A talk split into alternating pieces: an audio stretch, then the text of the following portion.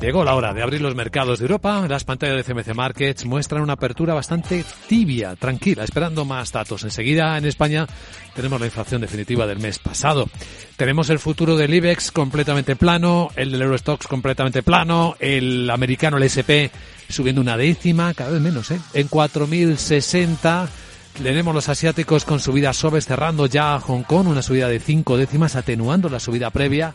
Así que, que, parece que todo empieza a ser un poco más tibio. Sandra Torrecillas, buenos días. Buenos días. Eh, comentabas que en unos minutos esperamos el IPC de España. El que ya tenemos es el definitivo del Reino Unido, que baja desde los máximos que tocó en el mes de octubre, récord de 41 años en el 11,1. Ahora en noviembre se modera hasta el 10,7%. El dato es mejor de lo esperado y ofrece cierto alivio al Banco de Inglaterra que se reúne mañana.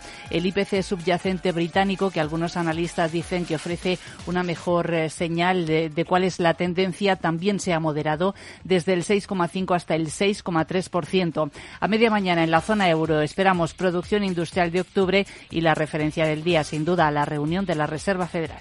Bueno, enseguida vamos a examinar a los protagonistas. Antes vamos a dar la bienvenida a este informe de preapertura de mercados en Capital Radio a don Jesús Sánchez Quiñones, director general de Renta 4. Don Jesús, ¿qué tal? Muy buenos días. Buenos días. Bueno, ¿qué esperamos en este escenario? ¿En qué estamos? De momento esperamos una apertura con muy pocos cambios. Vamos a estar muy atentos a lo que diga hoy la Reserva Federal. En cualquier caso, una vez que haya cerrado nuestro mercado, se espera que haya una subida de 50 puntos básicos hasta 4,25, 4,50 y esto después de las subidas de 3,75 puntos desde el pasado marzo. Eh, esta moderación sí que, o sea, se esperaba antes 0,75, posiblemente sea 0,50 por la moderación que ha habido en los datos de inflación en Estados Unidos y también por el deterioro del ciclo que previsiblemente va a ser más intenso todavía en cuanto surtan efecto las subidas que ha habido que tienen un cierto decalaje hasta la economía real. También va a haber una actualización de las previsiones tanto de crecimiento como de inflación de la Reserva Federal y previsiblemente haya una subida de las previsiones de inflación y el mensaje que vaya a transmitir la Reserva Federal pues va a ser bastante duro anunciando que va a seguir luchando contra la inflación y que va a seguir subiendo los tipos de interés. Hay que tener en cuenta que desde mediados de octubre las bolsas americanas han subido un 17% y el tipo de interés de los bonos ha caído 75 puntos básicos. Por tanto, si se confirma este discurso duro, agresivo, es posible que haya una cierta toma de beneficios en los mercados. Habrá que esperar a ver cómo cómo reacciona el mercado y mañana que nos dice el Banco Central Europeo que también se espera que haya subidas adicionales de tipos. Otros 50 puntos básicos, ¿no? Sí, efectivamente. Así que se espera que sean 50 puntos básicos y lo más relevante va a ser el mensaje que se transmita y sobre todo qué es lo que va a hacer con el balance, si va a empezar a dejar de reinvertir parte de los vencimientos de los bonos que tiene en cartera y cuándo se va a producir tal evento si es que se produce.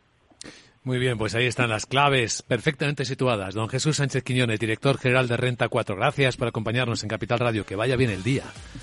Muchas gracias y buenos días. Bueno, y Sandra, a ver qué dice el mercado de los resultados de Inditex que ya hemos analizado en Capital Radio. Con un beneficio neto en los nueve primeros meses de su año fiscal que le sube un 24% hasta los 3.100 millones de euros. Son cifras récord.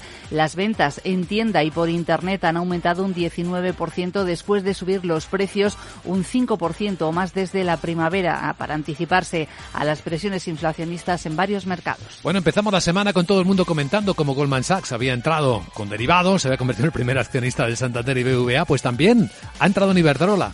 Sí, se ha convertido en este caso en el segundo mayor accionista de la empresa. Posee un 6,12% del capital, un porcentaje que está valorado a precios de mercado en torno a los 4.000 millones de euros. El principal accionista ahora mismo de Iberdrola es el Fondo Soberano Qatar Investment Authority, que controla el 8,7%. Bueno, y el despertar tras la pandemia por fin del turismo. TUI, uno de los grandes, vuelve a beneficios. Después de dos años de pérdidas, precisamente por eso, por la pandemia, la compañía de vacaciones más grande del mundo registra un EBIT, unas ganancias subyacentes de más de 400 millones de euros en comparación a las pérdidas del año anterior. Puede tener impacto en el mercado las recomendaciones que hay esta mañana para Santander y Repsol. Para el banco, Morgan Stanley le baja el precio objetivo desde 4,10 hasta 3,90 euros y en el caso de Repsol, RBC se lo sube desde 19 hasta 20 euros. En nuestro radar también está Grifols. Que considera la venta de activos por valor de 2.000 millones de euros para reducir su deuda. La empresa podría vender el negocio chino o su unidad de diagnóstico, según adelanta el diario Cinco Días. Y a cotizar también la culpabilidad reconocida por el banco danés Danske Bank. Que ha llegado a un acuerdo con Estados Unidos y con Dinamarca para zanjar una investigación por el caso de blanqueo de capitales que afectó a su filial en Estonia.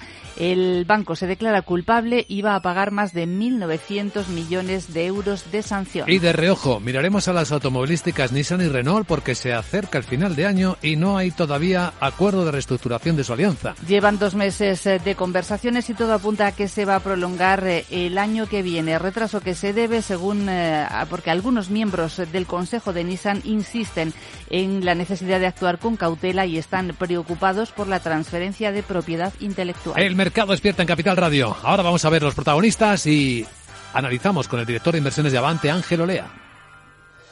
En Microbank, el Banco Social de CaixaBank, llevamos 15 años impulsando pequeños negocios, puestos de trabajo y ayudando a familias con menos recursos a tener más oportunidades.